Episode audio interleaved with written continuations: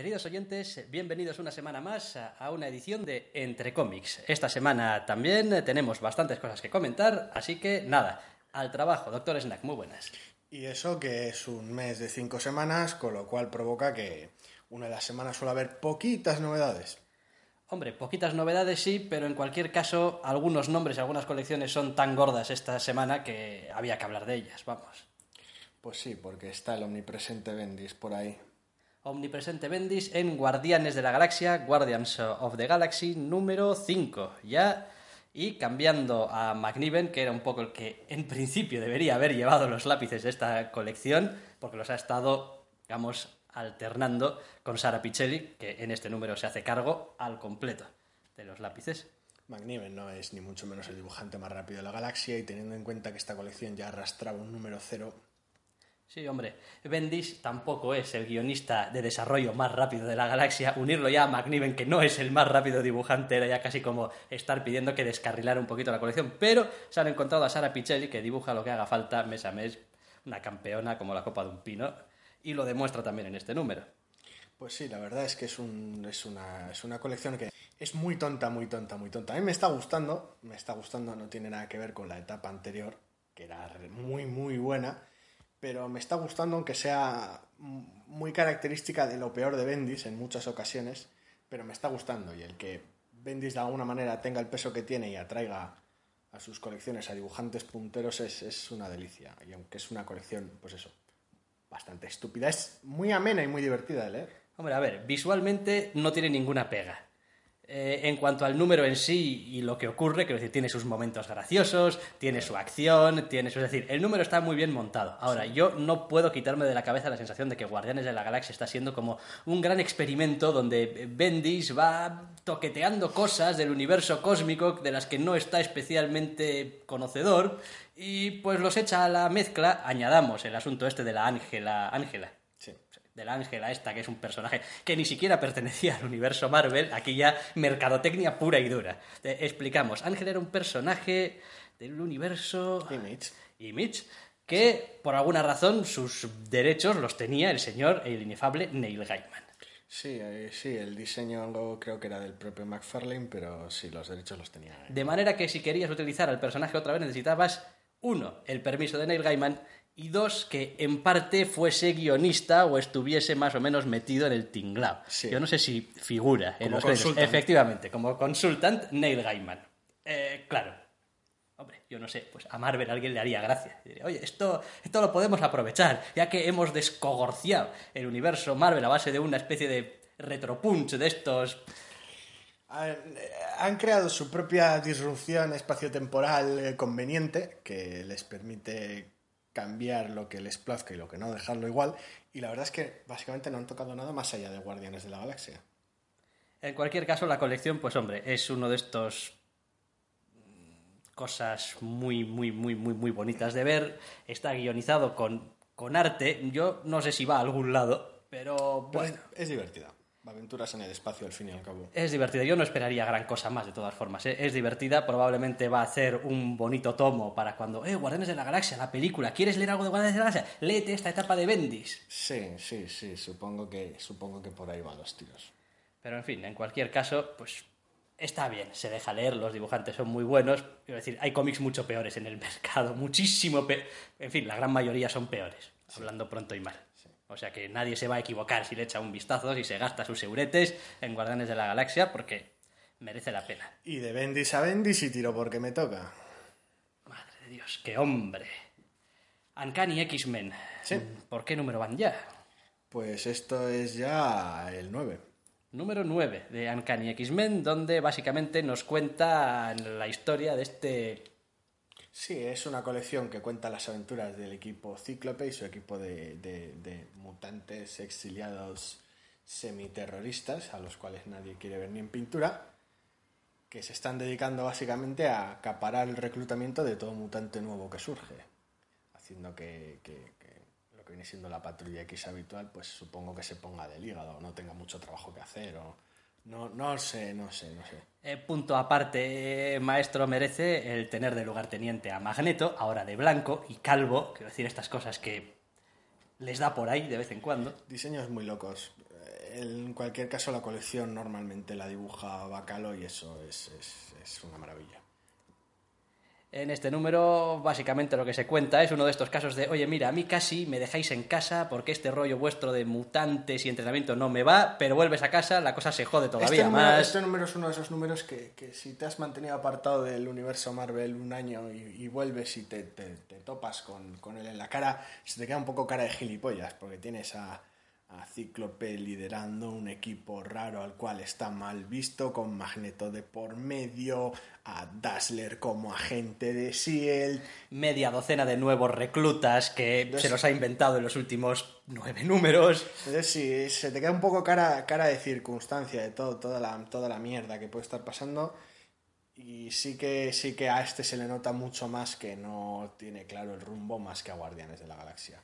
Y además fiesta argumental al final con una de estas GGG apariciones que dices tú, bueno. Sí, bueno, sí, tampoco vamos a comentar mucho sobre eso, pero sí, eh, a Bendis le encanta aprovecharse de que guioniza muchas colecciones a la vez y de que, y de que tiene bu buena parte del control creativo de la editorial, así que se dedica a pasear personajes entre sus colecciones y a Si aparece Jessica Jones, yo renuncio, ¿eh? Y a unir... O sea, si en el número 10 aparece Jessica Jones, yo renuncio. En el número 11, Power Man, Hostia. Hostia, no. sería jodido. No, a tanto no se va a atrever.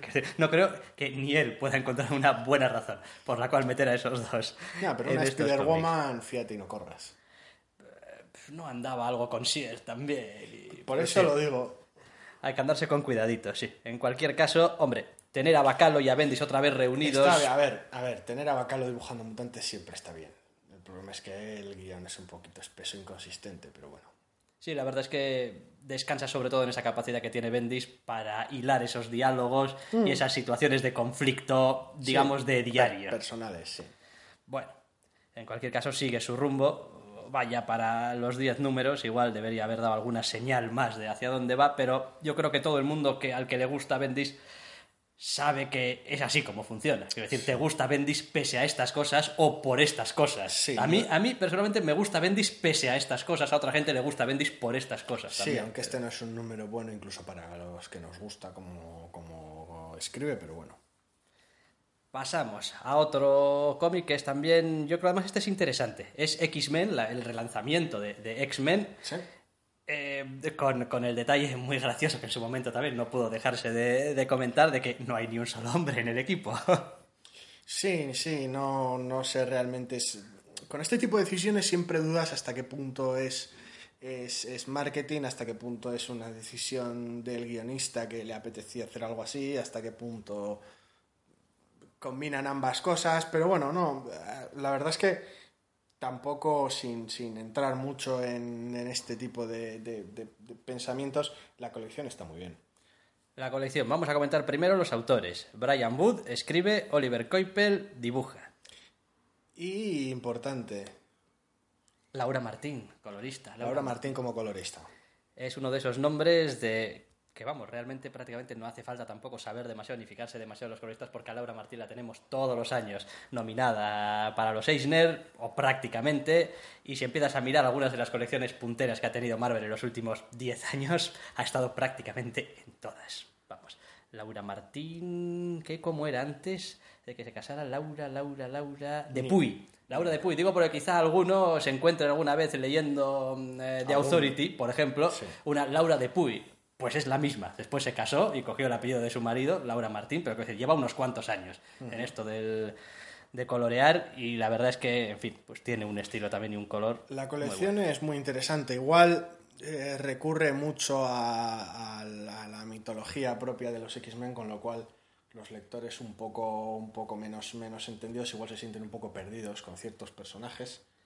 Pero hace un buen trabajo omitiendo lo que puede omitir y explicando muy rápido y muy por encima lo que es imprescindible. Yo diría que si hay alguna colección que puede permitirse de todas formas jugar con los juguetitos del universo mutante es precisamente X-Men. La titular, sí, claro. Es decir, después están el resto con sus adjetivos por aquí y adjetivos por allá, All New, Uncanny y tal, pero aquí sí. Eh, comentamos brevemente, con tres numeritos, Brian Wood ya se ha hecho un arco. Eh, sí, es un arco argumental un poco de presentación corto que tiene el detalle de traer a Júbilo de vuelta a la alineación, de un- alguna manera un poco peculiar, pero bueno, tampoco vamos a, comentar mucho más. Personaje bastante maltratado últimamente, desde House of M, básicamente. Y un grupo de X-Men donde tenemos a Tormenta tomando las decisiones, ¿no? La una, líder. vez, una vez más, no es la primera vez que Tormenta aparece como líder de los X-Men, pero sí. Después tenemos a Pícara, que es como el, el músculo quizá más evidente del Eh, grupo. hombre, sí, Pícara tiende a ser el músculo de prácticamente cualquier grupo en el que esté, porque es, pues, un, personaje, es un personaje brutal en ese aspecto. Algunas eh, bueno, decisiones también interesantes, como... Es, un, es un grupo sorprendentemente sutil, porque tienes a, tienes a Kitty Pryde por un lado, y es un grupo muy tóxico en lo que a telepatía se refiere, porque tienes tanto a Rachel como a Shiloh. Sí, la, la verdad es que es uno de estos equipos bastante bien equilibrados que me imagino que también al guionista le van a dar mucho juego a la hora de decir, bueno, ¿qué amenazas le voy a plantear? Pues puedo plantearle lo que quiera, realidad, porque el equipo está bien, está bien equilibrado, no sé si conjuntado, que esa es una de las cosas que quizá este arco tampoco lo deja del todo claro, hasta qué punto van a funcionar bien como equipo. Bueno, Ah, bueno, las dinámicas entre personajes estarán bien. Estarán bien. Hay algunos personajes que resultan un tanto extraños porque a veces, a veces Rachel siempre da esa sensación de desconexión con el resto de personajes de la franquicia porque ha pasado también mucho tiempo en el espacio.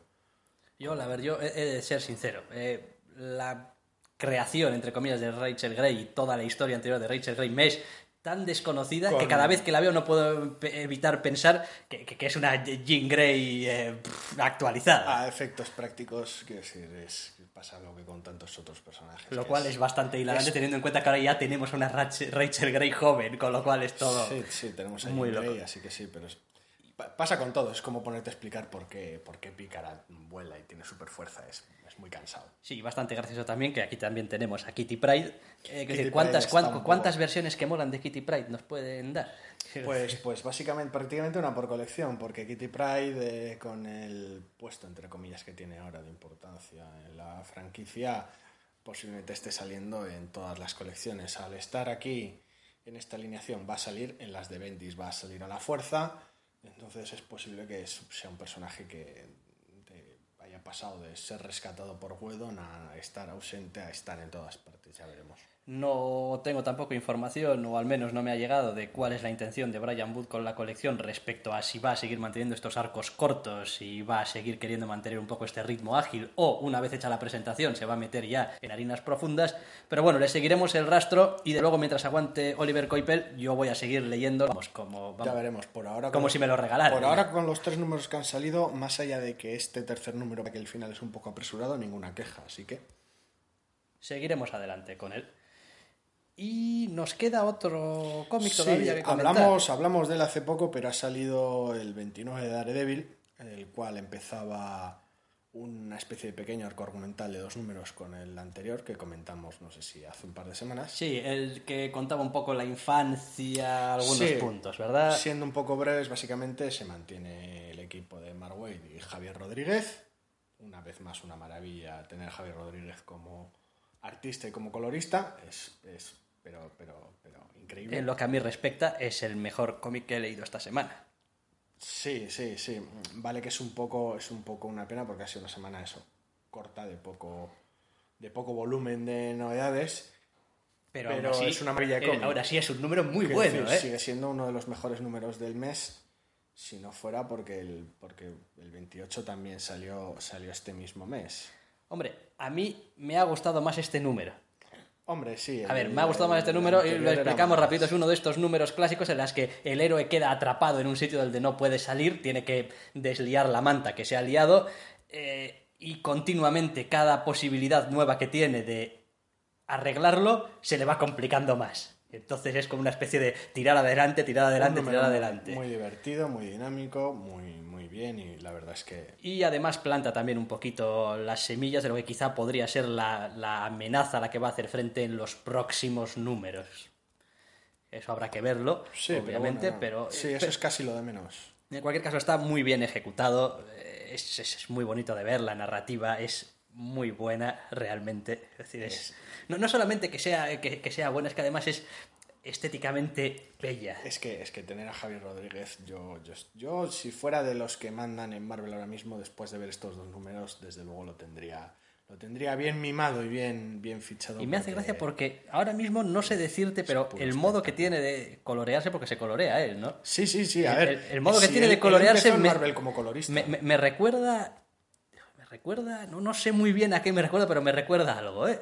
Tiene, tiene en ocasiones, a mí por lo menos me recuerda en ocasiones a, a cuando me gustaba Romita, en ocasiones. Pero, co- pero con, con- con- Junior, ¿no? Sí, sí, evidentemente con, con mucho matiz y con muchas distancias. Antes de que empezase a dibujar con piezas de Lego, ¿no? Dices. Sí, y a antes ser de que todo se muy cuadrado. Pusiera muy cuadrado el que al que le gusta, le gusta, pero lo que es. Oye, ahí, ahí le tenemos dando el callo con Capitán América mes a mes. Y oye, pues, en fin. Tiene sus números mejores y peores. Ahí también. Pero bueno, porque sigo esa colección. En cualquier caso, Daredevil 29, una vez más, en la cresta de la ola. Es verdad que esta semana era un poquito floja, pero aunque hubiese sido una semana, digamos, Buena de las importantes, iba a estar entre los buenos porque el cómic lo merece. Además, es no es autoconclusivo porque venía del número anterior, pero es bastante contenido. ¿eh? Y se puede leer, se puede leer el solo prácticamente también, sin demasiada dificultad. Si eres de los que empezaste a leer estos tebeos de, de niño, como me pasaba a mí, donde cogías un tebeo, un cómic, no sabías de dónde venía, tenías aquellas 22 páginas o que 24 se, páginas, Se disfrutaban y se, se disfrutaban una y otra vez. Quiero decir, ¿cuántas historias de Spider-Man me habré leído yo en las que no sé de dónde venía, no sé a dónde iba, pero oye, yo me divertía leyendo lo que le pasaba? Sí, que es algo que a veces ya se hace poco a menudo, pero bueno. En cualquier caso, esos son los números que vamos a comentar eh, hoy. No sé si tenemos alguna otra cosa. Mm, aparte de la noticia chorra de la semana, La noticia chorra de la semana. A ver, espera, esta vez voy a intentar, voy a intentar cantarla. de memoria. De memoria. A ver. La noticia chorra de la semana. Te la contamos porque nos da la gana. Si no te gusta, no te quejes. Esto es un podcast de mala muerte. Cuidado con la noticia chorra. Mil no puntos o no premios o lo que solían dar en los correos de Marvel al que sepa esa canción. Bueno, sí creo que lo dije la primera vez que la canté. ¿De qué es?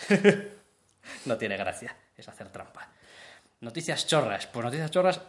A ver, chorras, chorras no ha habido muchas, aunque sigue habiendo una recurrente que se va haciendo cada Sí, vez más divertida. Venimos un poco de la resaca de la San Diego Comic Con, entonces todo el mundo ya descargó sus, sus barbaridades esa semana y un poco la acapara lo que viene siendo las noticias audiovisuales relacionadas con el cómic eh, DC. Por un lado está los comentarios de tener a Flash en la serie de Arrow, Toma, Flash en la serie de Arrow, qué bien, le arreglará todo en 10 minutos.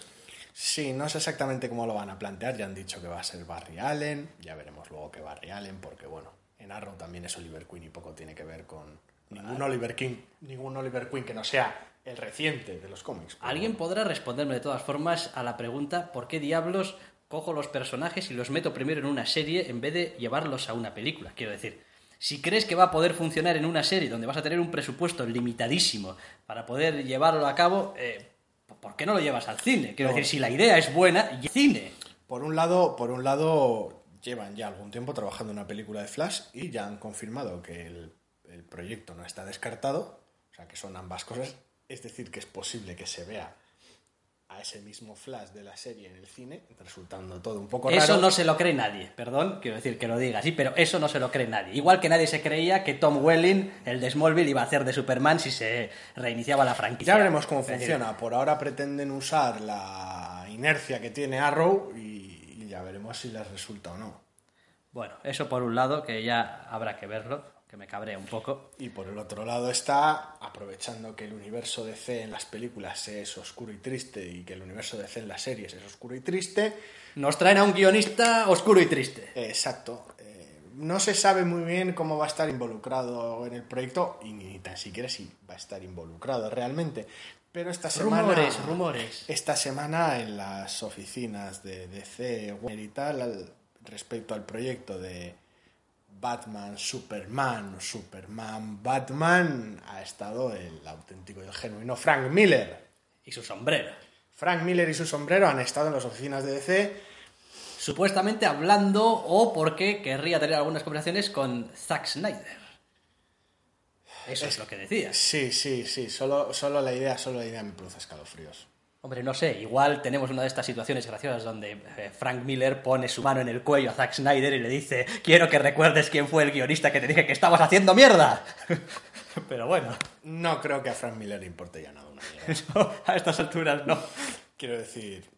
Después de los líos en los que se ha metido recientemente por decir auténticas A ver, barbaridades. bueno, a ver, a ver, a ver, a ver, a ver, que vale que recientemente, y no tan reciente, Frank Miller, Frank Miller se ha metido en unos embolados muy, muy graciosos con, con The Spirit y Sin, Sin City y tal, y todos estos temas cinematográficos muy, muy, muy raros, por no decir malos, pero bueno, voy a dejarlo en raros, sino que es un tío que siempre ha estado metido en estas mierdas, porque a Robocop 3 no se lo puede llamar de otra manera. Sabía que lo iban a sacar. Robocop 3. Igual no lo sabéis. El guion de Robocop 3 es del inefable Frank Miller. A ver, bueno, quiero decir, tiene robots ninjas.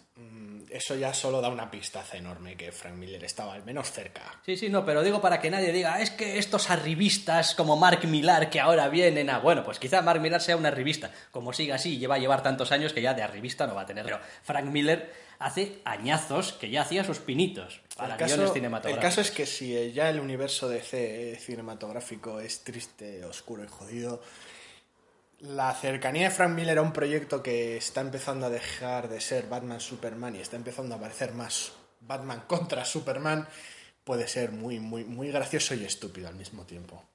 En cualquier caso, nosotros estaremos aquí para divertirnos al respecto, Sí, para reírnos y para más, seguir más contando. rumor chorra que noticia chorra, aunque bueno, no sé un rumor que ha estado allí. Ah, est- Estar ha estado, otra cosa es. ¿Para qué? lo quiero decir, oye, que si queréis darle vueltas al bolo, también eh, este... Dominic Toretto. Sí, Vin Diesel. También bien Diesel ha estado en las oficinas de Marvel recientemente Sí, hace un par de semanas o así. hablando que se puso movidas, cosas, Sí, no sé muy bien para things. Da igual, a ver, es, es ese tipo de ideas que igual van con un proyecto totalmente inverso y acabas leyendo un cómic de Fast and the Furious o de Riddick. Es decir, nunca se sabe muy bien por dónde pueden ir los tiros. El otro día navegando por ahí me encontré con un cómic de The Rock. Claro. Quiero decir, bien, vale, ahí me has matado. Claro, como diciendo, claro, el, el cómic de The Rock de toda la vida, Lo tío. dices, lo dices como si nunca te hubieras leído un cómic del enterrador. Vale, bien, es cierto, sí, sí, sí. Claro, no puedes tener solo uno, ¿no? Hay que tener muchos. Pero bueno, ya, ya, ya dejaremos para otro día el pasado y los mm, no, no demasiado fantásticos cómics de la lucha libre. Dejaremos eso para otra semana. Nosotros nos despedimos ya aquí. Gracias por acompañarnos una semana más. Realmente no podemos prometer que vayamos a volver dentro exactamente de una semana. Intentaremos volver. Sí, porque empieza agosto y estaremos muy ocupados haciendo absolutamente nada, pero yo creo que sí. Siempre cuando Es hay algún cómic del que hablar, Somos buenos haciendo lo que hacemos. Y no haciendo nada somos especialmente buenos. a mí se me da de maravilla. Así que si eso, nos volvemos a oír, nos volvemos a escuchar dentro de una semana más o menos. Hasta la vista. Hasta la vista.